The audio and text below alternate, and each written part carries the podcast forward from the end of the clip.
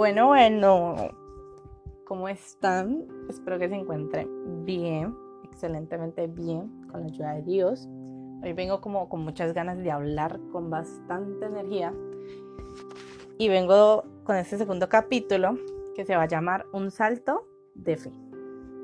Y bueno, antes de entrar en contexto, les voy a dar el significado según el diccionario, que es la fe. Y es la fe es la creencia y esperanza personal en la existencia de un ser superior. Bueno, no siempre tiene que ser un ser superior, sino también la confianza, la confianza hacia algo o alguien, ¿vale?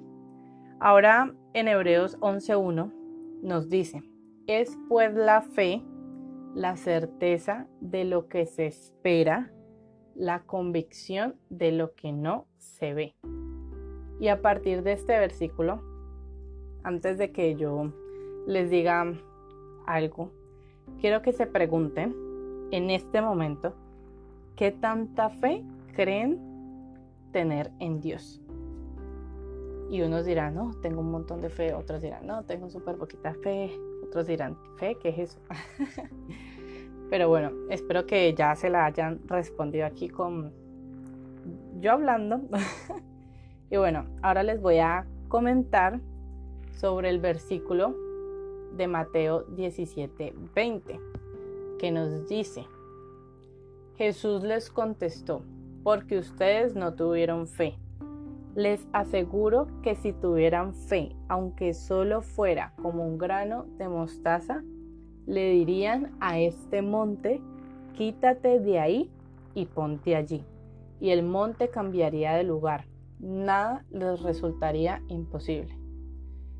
Entonces, ahora con respecto a esto que te acabo de leer, dime qué tanta fe tienes en Dios. Bueno, ¿tienes la fe por lo menos para lograr calmar tu angustia? ¿O tienes la fe para creer que si Dios te prometió lo cumplirá en su tiempo? Pues te quiero decir que hay, digamos, distintas promesas o muchas situaciones por las que podemos encontrar en la Biblia que aquellas promesas que Dios hizo las cumplió y hasta ahora las ha seguido cumpliendo. Así que no pierdas tu esperanza, porque si Dios te prometió algo, lo va a hacer. Y si no sabes para dónde irte, pues entonces habla con Dios y no pierdas la esperanza. Bueno, sigamos. En Hebreo 11:3 nos dice, por la fe conocemos que el mundo fue creado por la palabra de Dios, de suerte que lo, que lo visible tiene una causa invisible.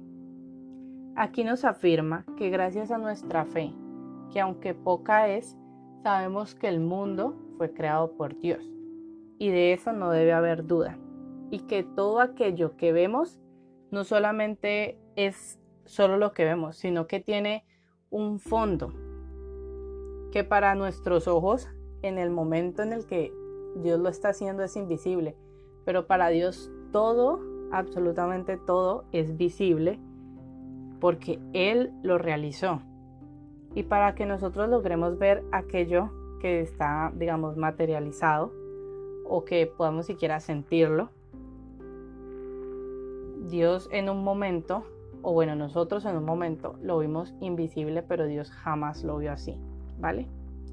Luego en Hebreos 11:6 nos dice, ahora bien, sin la fe es imposible agradarle a Dios, porque aquel que se acerca a Dios debe creer que existe y que recompensará a aquellos que lo buscan.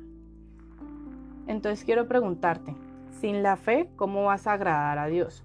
Si ni siquiera crees que exista o tal vez lo crees, pero en las situaciones difíciles, tú vas y buscas maneras de arreglarla en vez de dejarlo en manos de Él, porque Dios es quien maneja tu situación. Porque claro nos dice que aquel que se acerca a Dios debe creer que existe y no solo decirlo, sino sentirlo y estar confiados en Él. Y hay algo mejor, y es que si no solamente lo decimos o pensamos, sino que también lo sentimos y comenzamos a confiar, nos recompensará porque nosotros lo buscamos y no lo buscamos por una recompensa al final, sino que lo buscamos porque Dios es nuestro papá, Dios es tu papá y Dios a ti te ama y quiere lo mejor para ti y tiene muchas cosas para darte que nadie en este mundo te podrá dar.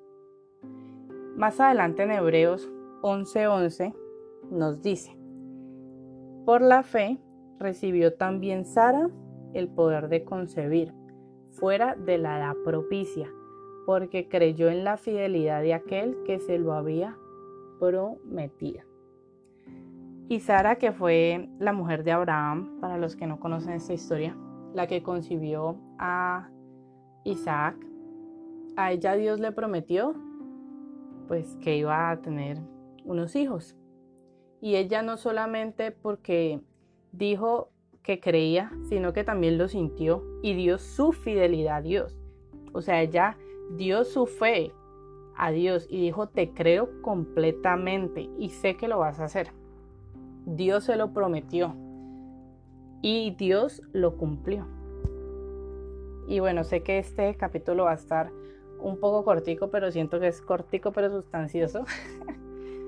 Quiero pues finalizar con Marcos 11 del 22 al 24. Dice, y Jesús le respondió, tened fe en Dios.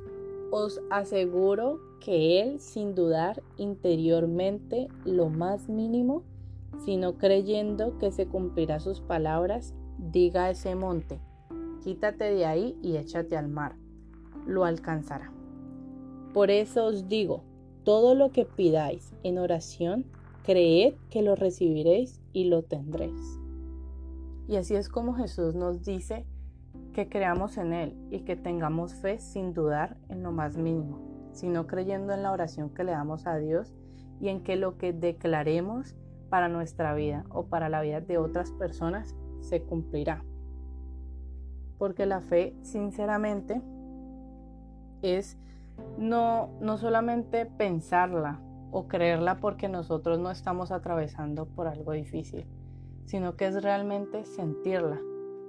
Y que en el momento en el que llegue una situación que requiera de tu fe, tú seas fuerte, seas como un árbol fuerte, una roca fuerte que está ahí y que no se va a dejar derrumbar.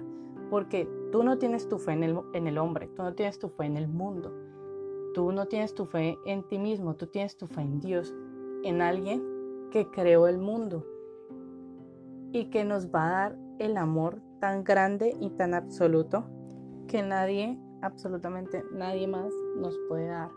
Él nos va a dar un amor genuino.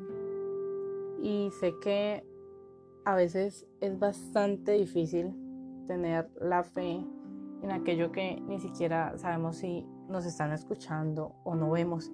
Sé que es difícil, pero nosotros como hijos de Dios llegamos a este mundo siendo fuertes, siendo fuertes para pelear contra todo lo malo que se nos enfrente. Y no solamente con nuestras fuerzas, sino sabiendo que Dios está con nosotros y en ningún momento dudarlo.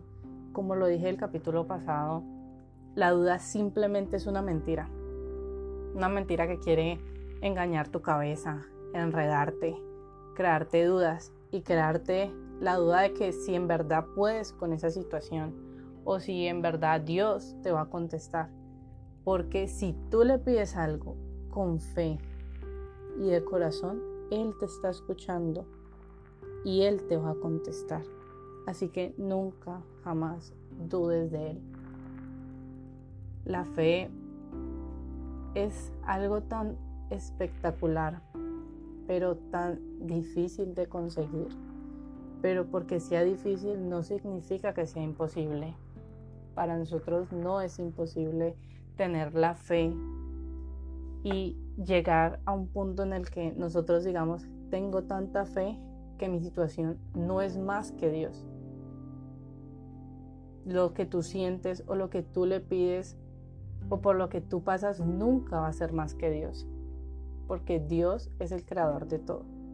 Así que confía, ten fe y realmente lucha y pídele a Dios que te dé las fuerzas.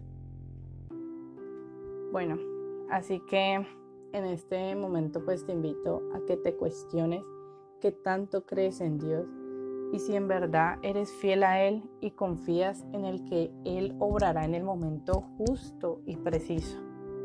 Y bueno, Dios los bendiga y pues pendientes en la página de Instagram.